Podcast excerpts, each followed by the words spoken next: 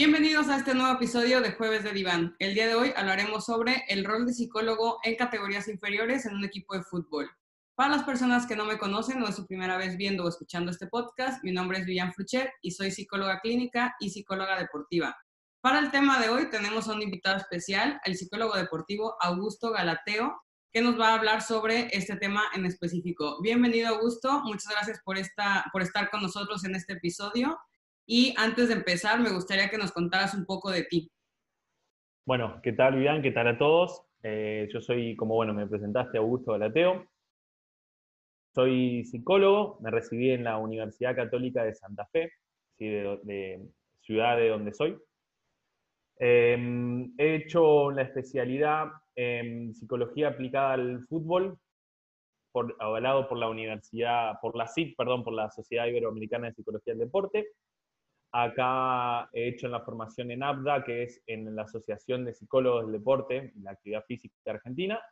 Eh, y bueno, obviamente, como, como todos los, colegas, cursos de actualización o, o, cualquier cuestión ahí que ande dando vueltas, tratando de, de seguir aprendiendo, porque esto es una formación continua y no, no, en ningún momento se deja de aprender, al contrario.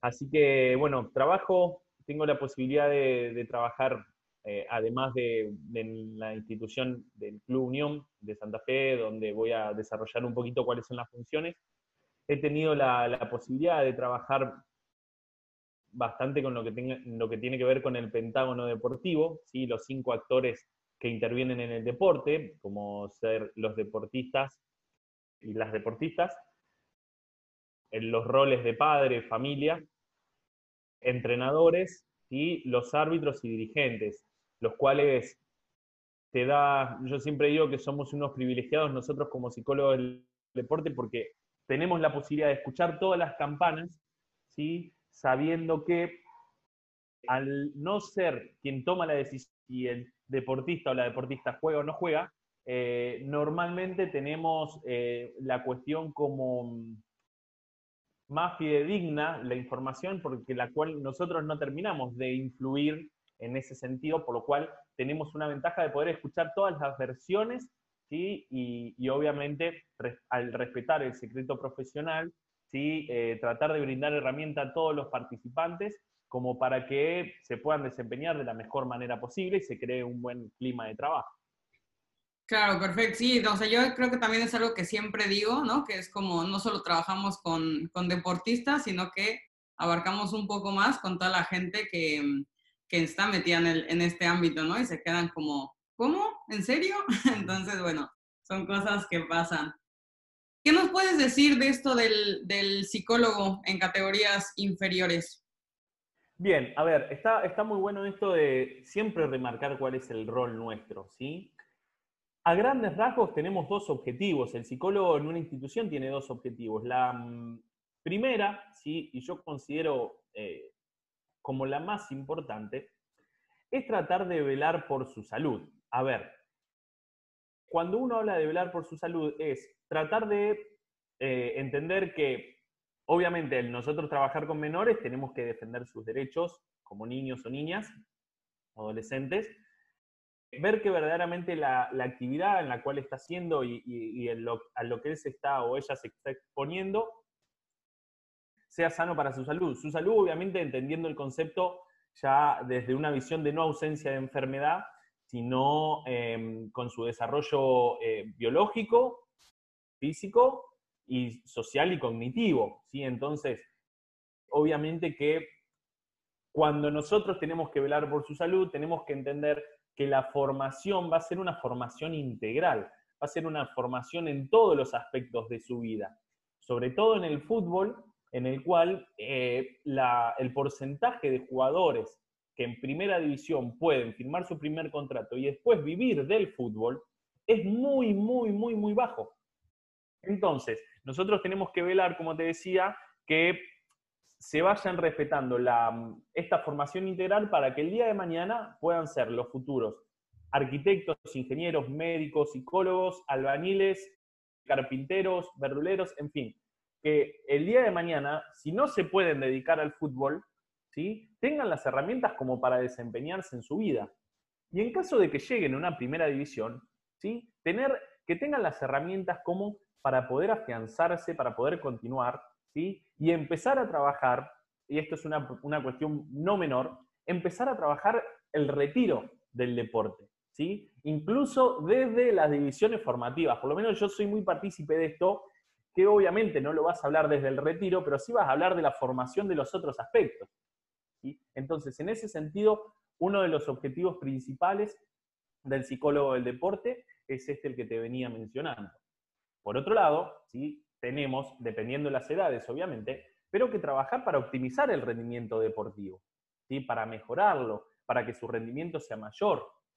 Entonces, para eso, obviamente que vamos a trabajar en un montón de variables, sí que después la vamos a ir nombrando, pero eh, a grandes rasgos la concentración, la toma de decisiones, la tolerancia a la frustración, cuando empezamos a ver ciertas variables que si bien le van a servir para el deporte, tranquilamente la van a, utilizar en lo largo, a lo largo de su vida, sea en el fútbol o sea en, su desempeño laboral.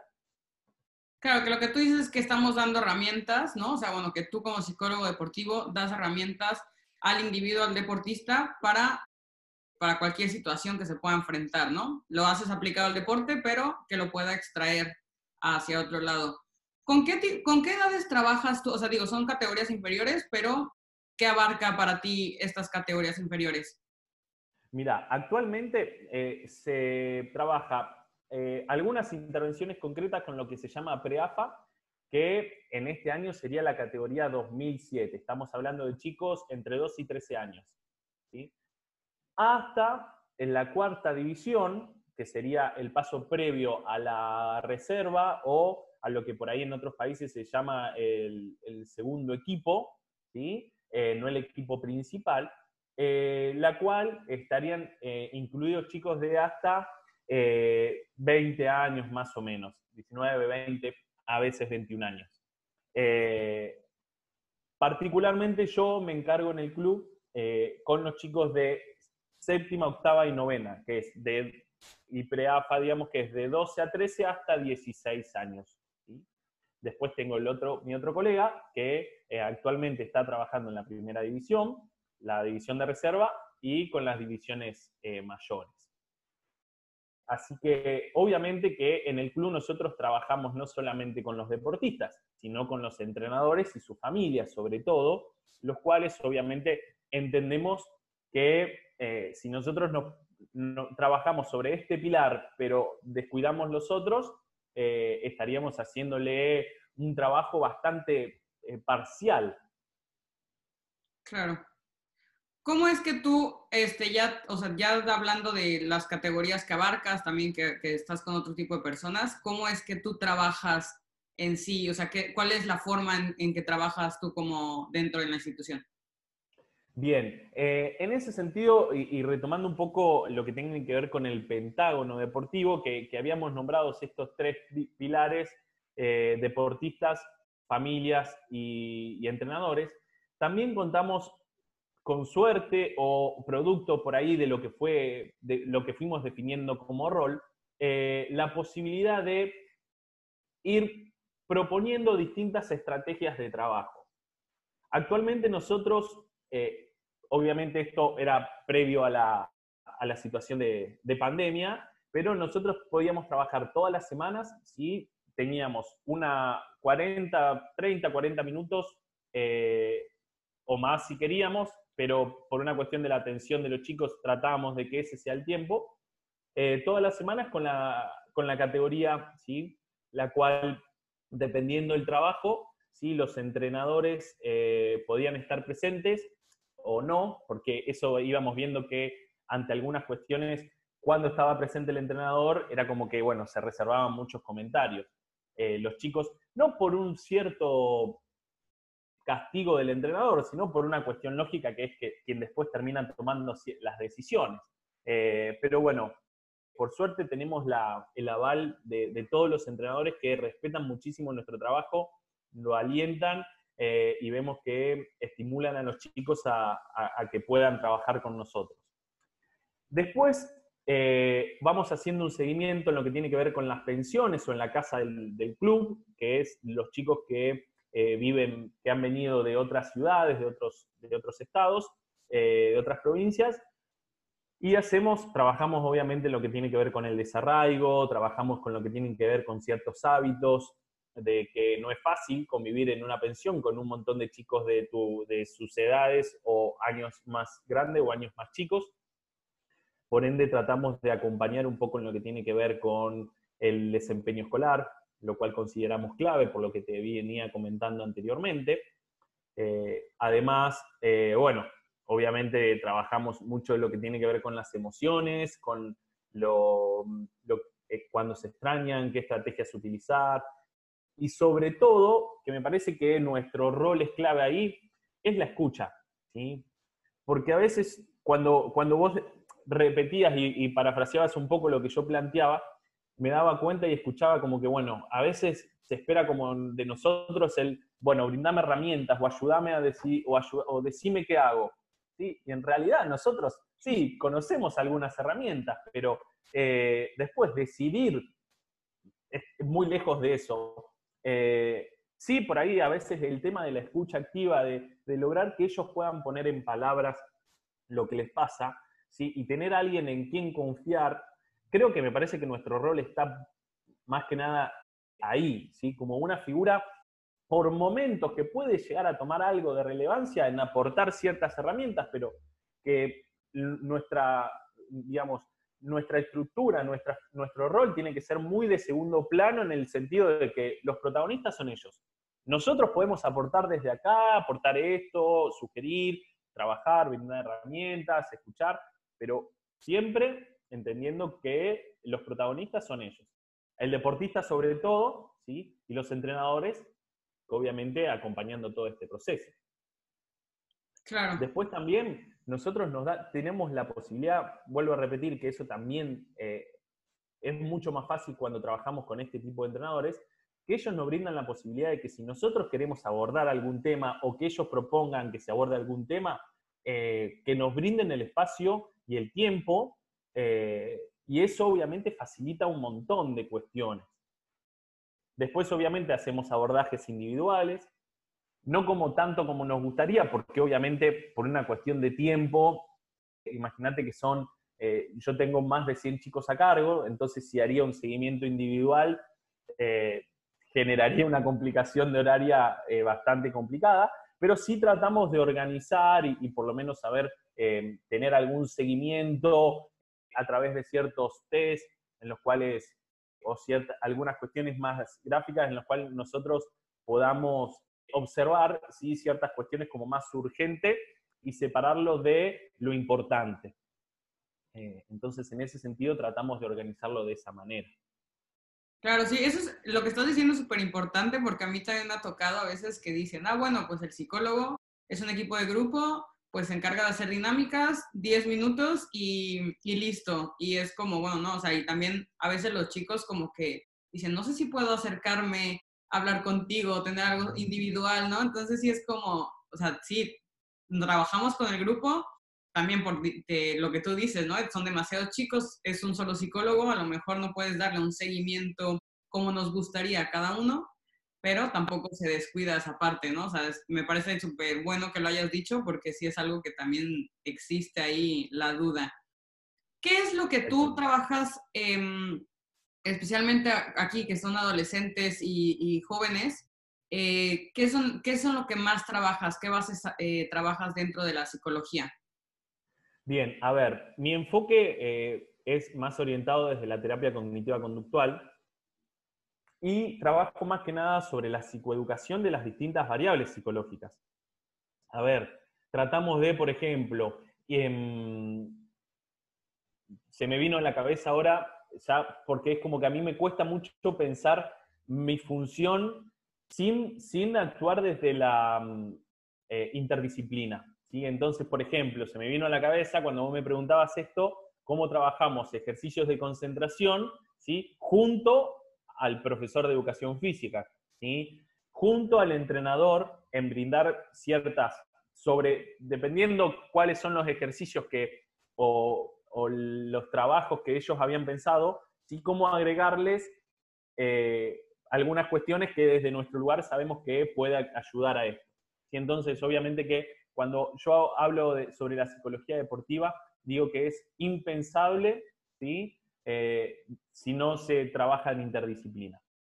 Pero después, por ahí cuando eh, trabajo en ese momento, tengo a cargo los chicos, trabajo, por ejemplo, mucho en la tolerancia a la frustración, que me parece una de las variables más importantes, que obviamente está muy unida a lo que tiene que ver con el autoestima, ¿sí? la autoconfianza. Trato de, generar eh, la psicoeducación desde ese lugar porque a veces son muchas palabras que actualmente, sí, y cada vez más, se ve que hay un cierto conocimiento. ¿sí? Es como que, no, vengo con vos porque estoy falto de confianza. Ahora bien, lo que nosotros desde nuestro lugar tenemos que hacer es tratar de pensar ejercicios bien concretos. Porque obviamente que se podría derivar para trabajar en un, que digamos que tengan la posibilidad de, iniciar un proceso psicoterapéutico eh, a nivel individual, fuera de lo que tiene que ver con el deporte, para eh, ver el tema del origen, de dónde salen estas cuestiones, pero entendemos que a veces el, deporte tiene diferentes tiempos. Y particularmente, o, en general, en la institución, junto con, con, mi colega César Palmieri, nos gusta trabajar en ejercicios concretos en los cuales el deportista diga, bueno, a ver, yo charlo con mi mamá y me dice, vos te falta confianza. Charlo con mi papá, el almacenero, créetela más. Eh, el, canchero, todo el mundo te dice que falta confianza. Sí, bueno, ya me falta confianza, pero ¿qué hago con esa falta de confianza? Bueno, entonces tratamos de trabajar ciertos ejercicios en los cuales ellos puedan ver, puedan observar, eh, desde, desde un cierto criterio de realidad, ¿sí? porque por ahí yo les digo, eh, si le preguntáramos a las abuelas de la mayoría de los que están acá, deben decir que ustedes son los mejores del mundo, mejor que Messi y Cristiano Ronaldo. Ahora, tenemos que trabajar sobre cierto criterio, ¿sí? entender que hay ciertos procesos, que hay ciertos objetivos, ciertas metas que tenemos que ir cumpliendo de a poco, ¿sí? que estando en una novena división no tenemos que pretender que en tres meses nos llame el primer equipo, ¿sí? porque estaríamos cerrando claramente el proceso, porque la tolerancia a la, frustración perdón, sería mucho más alta, porque eh, las metas o las expectativas son demasiado altas. Entonces, no quiere decir que no pueda pasar, porque no soy quien yo para decir si este chico no va a ser más que Messi o Cristiano Ronaldo. Ahora bien, para llegar a eso, vamos a ir atravesando distintas etapas. Y justamente, y no por nada, tiene, cuando se llaman divisiones formativas, no hace referencia solamente a la formación futbolística, a la, a la mm, formación táctica, a la formación técnica, ¿sí? sino a la formación mental. Eso es un proceso que nosotros tenemos que acompañar de una manera muy detallada, porque puede ser que los chicos tengan esta condición futbolística para triunfar, pero necesitan de nuestro apoyo. Digo de nuestro apoyo porque no es que nosotros vamos a ser los magos que le vamos a solucionar la vida. ¿sí? Podemos aportar como puede aportar el entrenador en los distintos aspectos. Entonces, tratamos de, a través de ejercicios concretos en los cuales se trabajen, más allá de la unión grupal, de la cohesión de equipo, de las metas en conjunto, que ellos sientan que, que, tengan herramientas para poder llevar a cabo y para poder afrontar estas ciertas variables sin la necesidad de un trabajo psicoterapéutico que obviamente no digo que no sea necesario, ¿sí? pero hay veces que trabajar de nivel, a nivel individual detalladamente por la cantidad de chicos obviamente sería imposible. Sí, de hecho he derivado ¿sí? en, determinadas cuestiones en las cuales veía que la cuestión de la confianza o lo que él planteaba como autoestima venía un poquito más allá de lo que tenía que ver con el deporte y obviamente ahí se deriva una psicóloga clínica o psicólogo clínico para que aborde el tema en profundidad y trabajamos en conjunto. Claro, que lo, lo que decías del trabajo multidisciplinar, ¿no? O sea, como que siempre también estar y tener esta red de comunicación para que se, no se nos pierda nada, nada en el proceso. Yo tengo, ahora que dices lo de, lo de que haces eh, dinámicas más concretas, tengo una, algo que también suele, suele preguntarme tanto entrenadores o personas que no conocen, es cómo es que tú trabajas, ¿no? Porque me dicen, bueno, a lo mejor un entrenador hace su, su macrociclo y dice, este mes vamos a trabajar este, técnica de, de manejo de balón. y el siguiente mes voy a trabajar la defensa, ¿no? O sea, ¿tú cómo es que manejas esta, esta parte de las variables psicológicas, en este caso, por ejemplo, tolerancia a la frustración, la comunicación, la atención?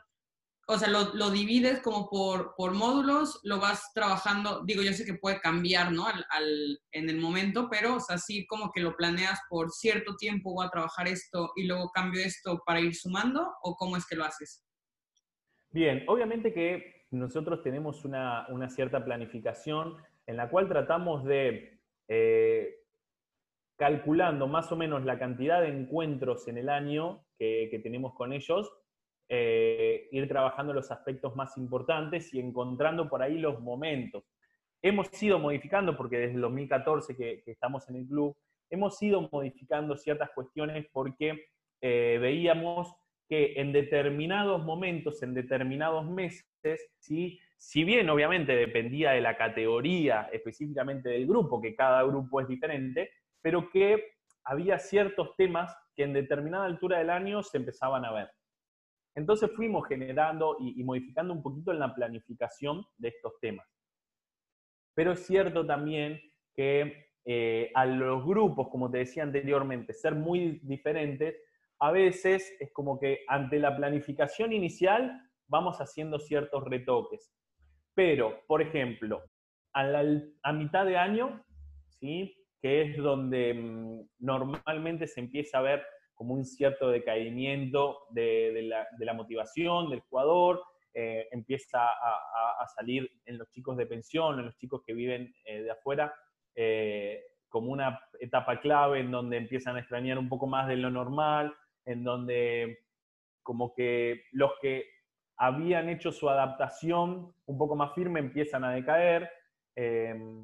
Los jugadores que por ahí no venían jugando, no tenían la posibilidad de tener mayor ritmo competitivo, eh, empiezan como a querer volverse. Entonces ahí se trabaja por ahí sobre ciertos puntitos de lo que tiene que ver con, con el proceso. En realidad, con la, eh, como la motivación tiene más que nada la parte de la intensidad y la parte de la dirección, esta cuestión, ¿sí? ¿Cómo, cómo estoy direccionando las ganas? Porque no quiere decir que haya, falta de ganas o falta de, de, impulsos, sino a veces la dirección de cómo la están orientando, muy, muy, muy sobre todo relacionado con las expectativas, eh, tratamos de hacer ahí eh, algunos trabajitos. La altura de septiembre, octubre, eh, más que nada principios de octubre, trabajar la, desafectación, ¿sí? porque es, nos parece el periodo más lo, vimos en el cual empieza a haber como cierta cuestión en, cada deportista y a la vez no estamos como tan próximos para decir, ah, bueno, no, yo ya sé que estoy salvado o yo ya sé que me van a dejar y uno, no, yo ya sé que a mí me van a, a limpiar, como dicen ellos.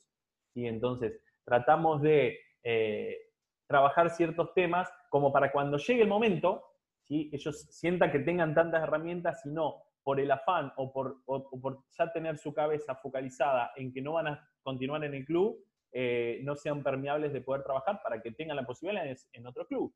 O si no van a continuar en, este camino, que tengan las posibilidades, como decíamos anteriormente, de que digamos, puedan reencauzar su vida en, en las cuestiones, eh, digamos, laborales, dependiendo de la edad, o, o en lo que tenga que ver con su formación escolar.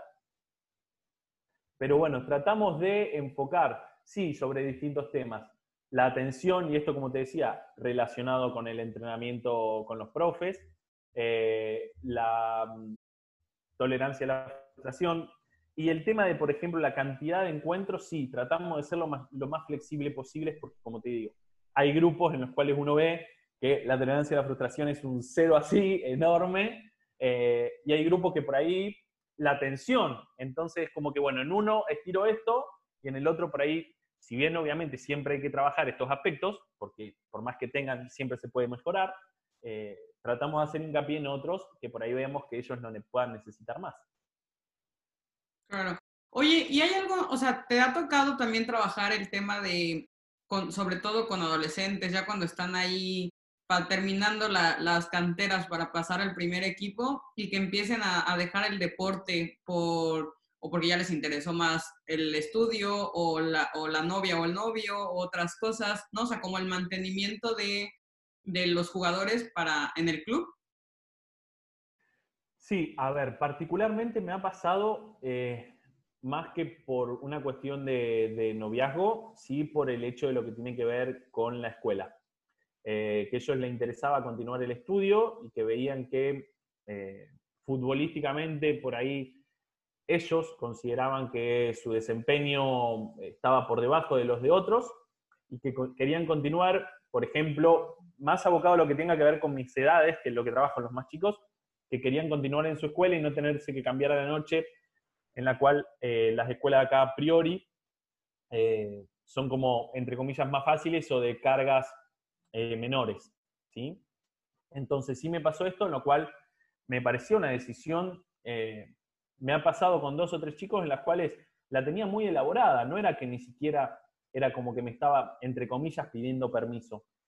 Al contrario, me estaba diciendo, bueno, a ver, ¿cómo lo manejo? ¿Cómo lo expreso eh, a mi familia? ¿O cómo lo expreso? En ese sentido, más allá eh, que a nosotros el club nos contrata para que podamos ayudar a los jugadores a llegar a la primera división, también tenemos el respaldo de esto y, entender y, trabajar con entrenadores y dirigentes de que si nosotros podemos trabajarlo pero, lo más posible, pero si el chico tiene la decisión de continuar en, la escuela o con su novia o con lo que sea, y es una decisión tomada, tenemos que respetarlo y desde mi lugar, eh, como psicólogo, saben que voy a hacer lo posible para velar por lo que él quiere.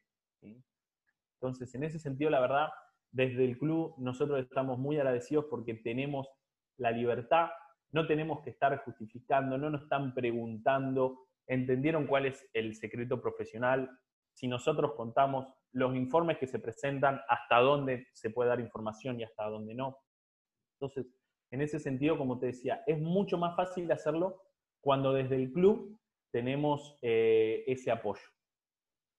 Claro, eso también que dices es importante, ¿no? Porque hay veces que también en categorías inferiores, como que la, o sea, la directiva o, o, los padres o todo, como que quieren saber todo lo que pasa dentro del psicólogo y que aparte, digo, todo psicólogo tenemos nuestro código ético y tenemos este tema de confidencialidad, ¿no? Entonces es como un, también respeta un poco el espacio y, hasta donde yo pueda te digo, ¿no? Entonces qué bien que, que, o sea, bueno, que a ti se te respeta. Y hablando ya de este tema también, ¿cómo es que tú manejas el trabajo multidisciplinar? Porque ya nos has contado un poco del rol con los, con los deportistas, ahora es como que también haces este trabajo multidisciplinar. Bien, eh, en ese sentido, la verdad que la vorágine del día a día a veces complica eh, tener un trabajo bien, bien mancomunado con el resto de los profesionales. Pero eh, se han hecho un montón de, intervenciones. Nos ha pasado por ahí, yo cuento esto que, a mí me ha marcado mucho, que puede parecer una cuestión muy simple, pero que en el club se habían cambiado ciertos hábitos de alimentación y la nutricionista eh, había generado en la pensión que se logren, por ejemplo, comer ciertas legumbres y ciertas ensaladas, eh, ciertas verduras. Y bueno, cuando se, genera esta cuestión de brindar, que los chicos era como un autoservicio en los cuales se tenían que ellos servir, eh, y ahí tenían los condimentos, veíamos que se tiraba la mitad de la comida. Entonces, indagando un poquito, eh, era que decía, no, lo que pasa es que esto es incomible, tiene... indagando un poco, nosotros detectamos que la, cómo condimentaban con la cantidad de aceite, vinagre, sal, ponían o por exceso o no le ponían, siendo una cosa totalmente simple, ¿sí? pero que cómo iba a afectar a su alimentación, porque claro, no tenían idea de cómo se hacía. Entonces, bueno, generamos con la nutricionista una charla en donde ella podía explicar cuánta cantidad condimentar cada cuestión. Y, en esas cosas, son la cuestión diaria, la cual uno tiene que estar, ¿sí? Eh, como para obtener esta información. Entonces, tratamos de, si bien la nutricionista obviamente genera charlas de psicoeducación y explica y hace un seguimiento, a veces estos pormenores que nosotros estando ahí en la presencia con ellos y observando y consultando, es como que, bueno, se detectan estas cosas las cuales obviamente uno tiene que, poder responder hasta ante estas demandas. Eso por un lado por ahí con la, cuestión de la nutrición eh, particularmente. Después, por ejemplo, con eh, los médicos, eh, kinesiólogos, o fisiatras por ahí que se lo pueden conocer en, otras partes del mundo, eh, nosotros lo que tratamos de hacer es un seguimiento ante cierta lesión, ¿sí? El kinesiólogo, el fisiatra, por ahí, a, diferencia del médico, como tiene un trabajo más prolongado, más continuado en el tiempo, el médico solamente lo ve, lo, lo revisa un rato para ver cómo está, obtiene mucha información. Entonces, nosotros lo que tratamos de trabajar con el deportista es la adherencia, la adhesión al tratamiento, que responda ¿sí? lo que el médico, o sea, su fisiatra o su kinesiólogo le pide. ¿Por qué? Porque hay algunos que con el afán de recuperarse lo, antes posible para poder volver, terminan empeorando su tratamiento.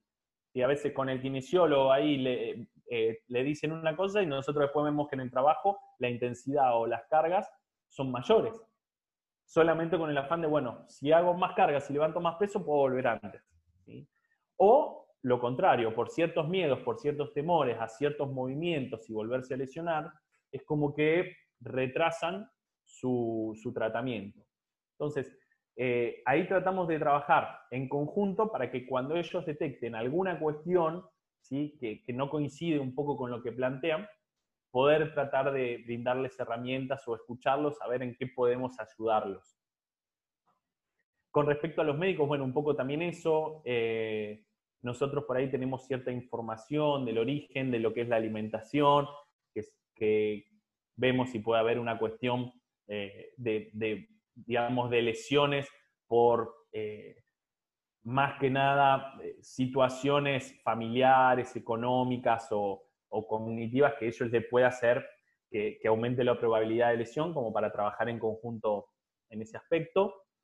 Em, y bueno, a ver, ¿con quiénes más? Tratamos de, por ejemplo, con la gente de la pensión, eh, los cuales eh, están encargados de convivir ¿sí? con ellos, tratar de brindar las herramientas y ver eh, que están las 24 horas con ellos, a diferencia nuestra, tratar de, bueno, ver eh, estrategias en conjunto para eh, los pormenores del día a día, ¿sí? se solucionen de, la manera más óptima. Claro. ¿Cuánto es el tiempo que tú estás, ahora que dices esto de, bueno, que hay unos chicos en la pensión o en la, en la casa, que también se le conocen en otros lados, ¿Cuál es eh, tú como psicólogo en estas categorías inferiores el tiempo que estás? ¿Estás en todos los entrenamientos? ¿Tienes cierto horario? ¿También estás en todos los partidos? ¿Cómo es que es la presencia del psicólogo en, a nivel cancha? Bien, particularmente, eh, bueno, en general, tanto mi rol como el, de mi otro colega, eh, estamos tres días a la semana, los cuales tratamos de destinar los entrenamientos del lunes y de los viernes, y a la mañana en la casa del jugador o en la pensión, una, mañana, porque, digamos, los chicos con los que yo tengo a cargo eh, entrenan por la tarde. Entonces, voy eh, a contraturno, digamos, ahí a la pensión del club, en los cuales contamos con la ayuda de una trabajadora social eh, que nos facilita un montón de cuestiones y, volvemos a esto, el trabajo interdisciplinar, buscamos en conjunto, por ahí desde su área y desde la mía, en, buscar actividades, en tratar de eh, que ellos en la pensión se encuentren de la mejor manera posible, los chicos que de, por fuera de, las mismas eh, que viven con su familia también, tener este seguimiento de la trabajadora nos facilitan un montón de aspectos a nosotros y, y nos ayudan a pensar en trabajos en común.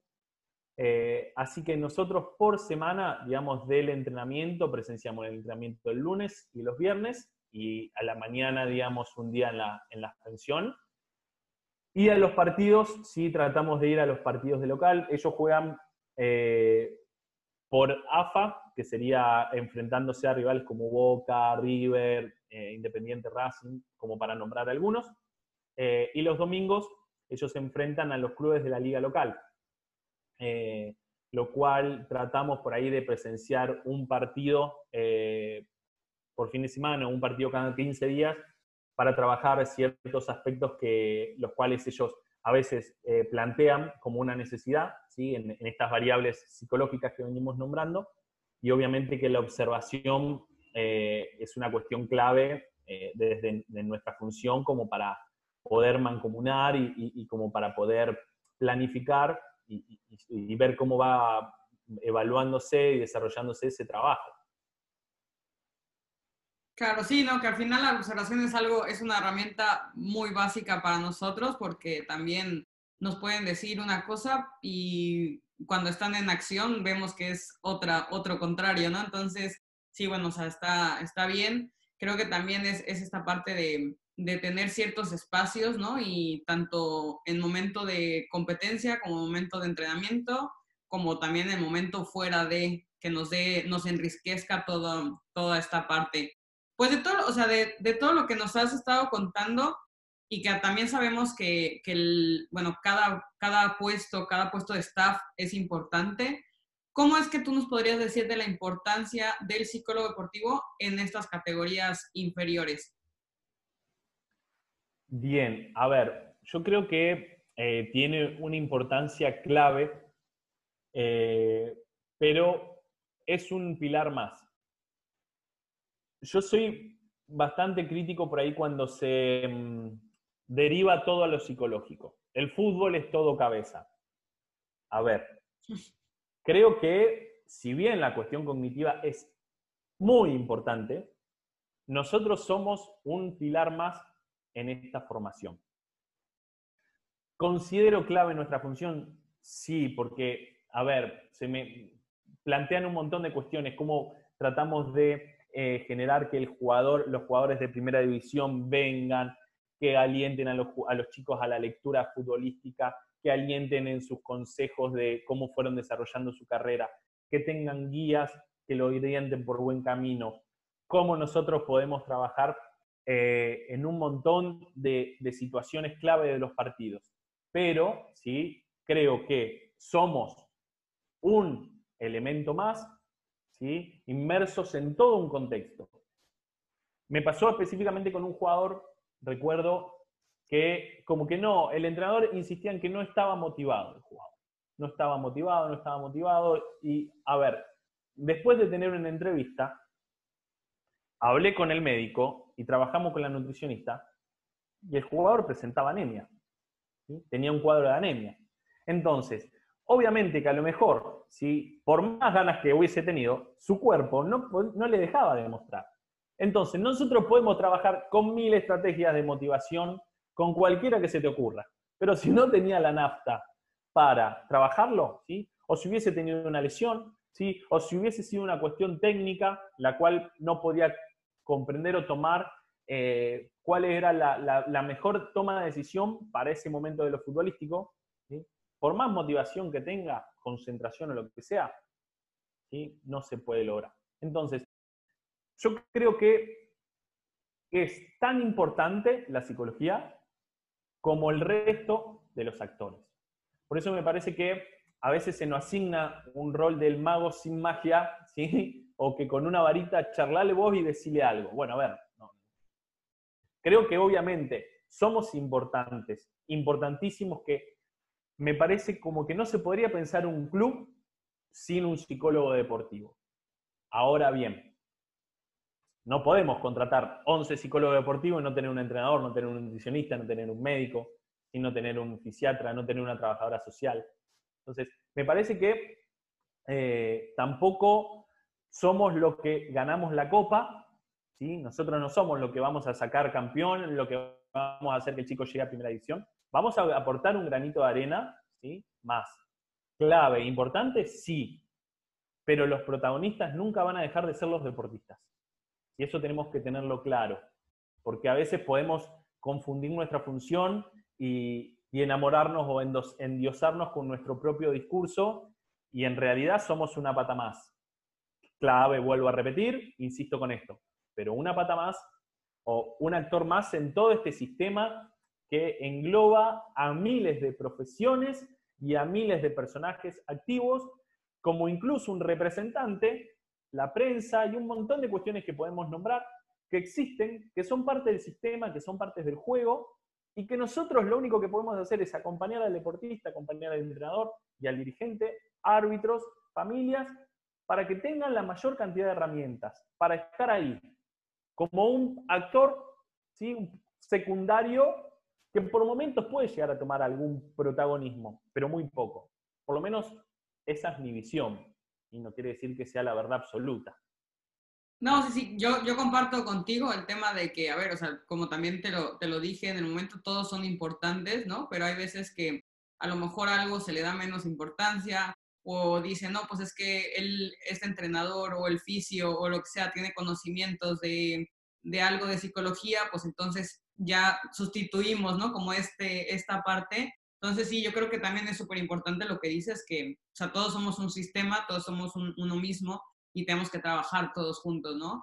Pero también la parte de, que tú decías, a lo mejor a veces nos llaman como un mago, una varita mágica y decir, ya, dales un speech motivacional y vamos a cambiar, vamos a ganar la, la final, ¿no?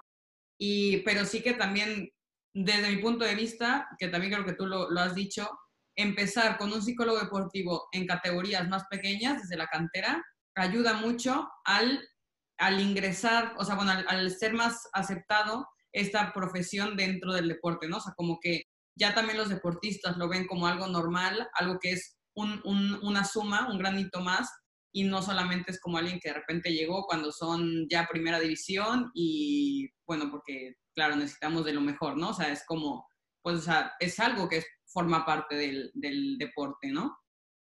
Claramente, claramente. Eh, y, por ahí siempre en, los distintos cursos me, van preguntando a partir de qué edad trabajar con, un psicólogo deportivo. Yo digo a partir de la misma edad que se trabaja con un entrenador, que digamos esos chicos o chicas trabajan con un entrenador. Obviamente que con, una, con un chico con una chica de 6 años no vas a hacer el mismo trabajo que vas a hacer con un futbolista profesional lógico por una cuestión cognitiva. Como así el entrenador tampoco va a hacer el mismo trabajo, o por lo menos se supone. Eh, entonces, eh, la presencia me parece que obviamente va facilitando un poco para quitar todavía este miedo absurdo que en algunas, eh, en algunas personas puede todavía quedar dando vuelta de que, uy, el psicólogo no porque no estoy loco. o no, yo no necesito psicólogo porque eso muestra que soy débil. Eh, entonces, todas estas cuestiones por ahí que siguen eh, dando vueltas en, la cabeza y a veces ponemos otro nombre y traemos a otro profesional que no diga la palabra psicólogo y le ponemos estos nombres de motivador, de no sé qué, y cuando uno empieza a ver la formación, no hay como un sustento, un argumento científico que los avale, pero queda más lindo de nombre. Entonces, eh, es como que, bueno, no, no es un psicólogo porque entonces estamos locos, es un motivador de que nos va a, nos promete que vamos a ganar no sé qué. Entonces, me parece que mientras se, se pueda insertar nuestra figura desde las divisiones más tempranas, desde edades más tempranas, ¿sí?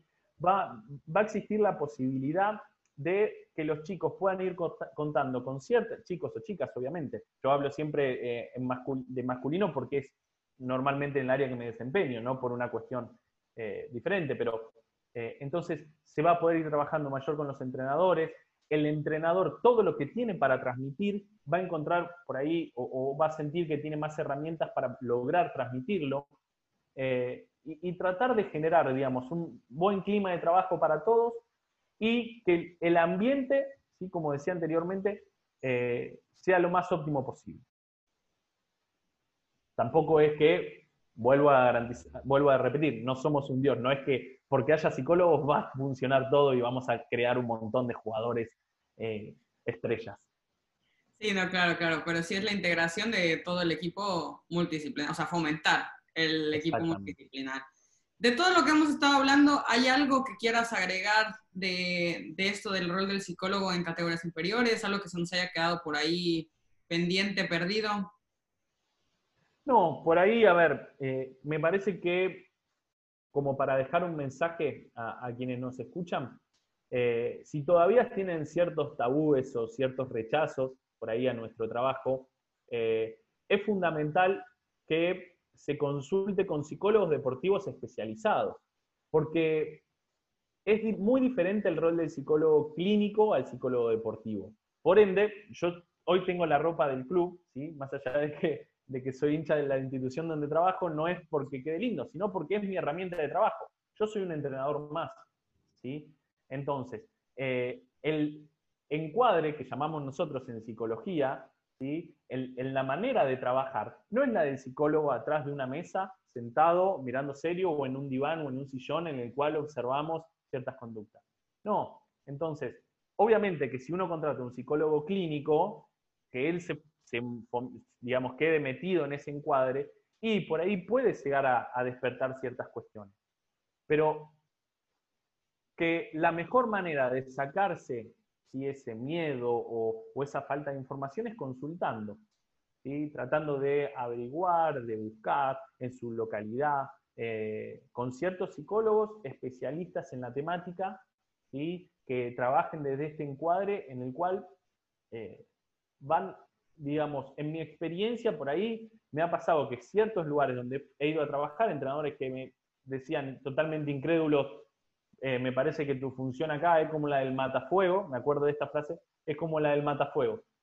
Te lo obligan a ponerlo, pero nunca se usa, a eh, por ahí después terminar agradeciéndome por algunas herramientas que, eh, que, se han ido brindando. Entonces, me parece que más allá de, la falta de información, la mejor manera es interesándose, escuchando y, sacándose las, dudas de cuál es por ahí nuestra función y para qué servimos, entre comillas, qué, podemos aportar nosotros en un club. Y espero que obviamente esta charla con vos haya brindado que sea un mínimo de información y algo se puedan, les pueda dejar.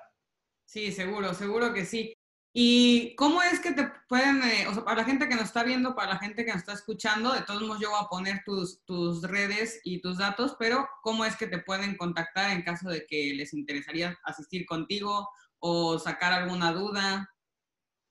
Bueno, ahí a través de la, red social Instagram o por Facebook, Instagram es psicólogo.galateoaugusto, sí, me apellido mi nombre, eh, y en Facebook mi nombre es Augusto Galateo, me contactan por ahí, eh, no hay ningún problema. Eh, me gusta mucho interactuar con la gente, me gusta mucho por ahí, hay, hay, muchos chicos los cuales se están por recibir y tienen que hacer determinadas entrevistas y me gusta porque eh, trabajar con las distintas áreas, yo les digo, me, agradecen como que yo les esté haciendo un favor y en realidad el favor me lo hacen ellos porque me, actualizan en un montón de cuestiones y yo voy aprendiendo desde distintos roles eh, cómo el día de mañana a, los deportistas, a los entrenadores, a los padres, eh, las, distintas influencias de, otras ramas, de otros actores, ¿sí? me va a brindar más información a mí para como poder generar un trabajo o, brindar herramientas o trabajar en conjunto que sea de, forma más óptima. Entonces, me, gusta mucho el intercambio y, sobre todo aprendo.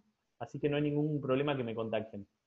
Sí, no, que aparte es importante y siempre vamos aprendiendo, ¿no? También estamos trabajando con, con el cerebro, que es algo que mm, siempre tenemos que estar aprendiendo y también eso, nuevas generaciones que a veces no nos damos cuenta, te hacen una pregunta y dices, ah, mira, esto nunca me lo había cuestionado y empiezas a darle vuelta, ¿no? Tal cual. Creo que esos espacios también son buenos, buenos para eso, ¿no? Para, que, para romper mitos, para que la gente conozca todavía más de lo que hacemos. Entonces, bueno, yo a mí me queda por, por agradecerte por estar aquí, aquí con nosotros, también a los que nos están viendo y, nos están escuchando por, por, otro episodio más. Un gusto haberte tenido por aquí. Esperemos que si te gustó en algún otro momento quieras hacer otra colaboración, eres más que, que bienvenido. Perfecto, bueno, yo agradecerte primero a vos, obviamente, por, contactarme. Eh, desde allá, eh, desde España, entendiendo eh, la diferencia horaria y, la posibilidad que, de flexibilidad que me diste. bueno, agradecer obviamente a, a, todos los que nos están escuchando, viendo y quienes lo van a hacer. Espero que no los haya aburrido tanto, porque a veces mi pasión por esto hace que termine siendo muy verborrágico por momentos. Así que, bueno, agradecerles y obviamente eh, invitarlos a que cualquier duda que tengan o lo que sea, eh, me escriban, así continuamos aprendiendo en, este lindo camino que es la psicología del deporte. Perfecto, pues muchas gracias Augusto, te mando un abrazote hasta allá y bueno, muchas gracias nuevamente por este episodio. Bueno, gracias a vos. Nos vemos. Chau, chau.